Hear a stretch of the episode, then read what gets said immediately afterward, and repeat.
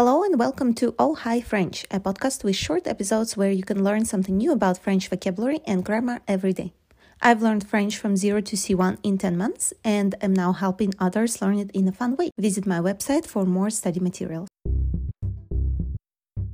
Today we'll talk about how to agree in French, so how to express your agreement with someone. The first, the easiest way to say so is tu as raison or vous avez raison, which means you are right for informal and formal situations.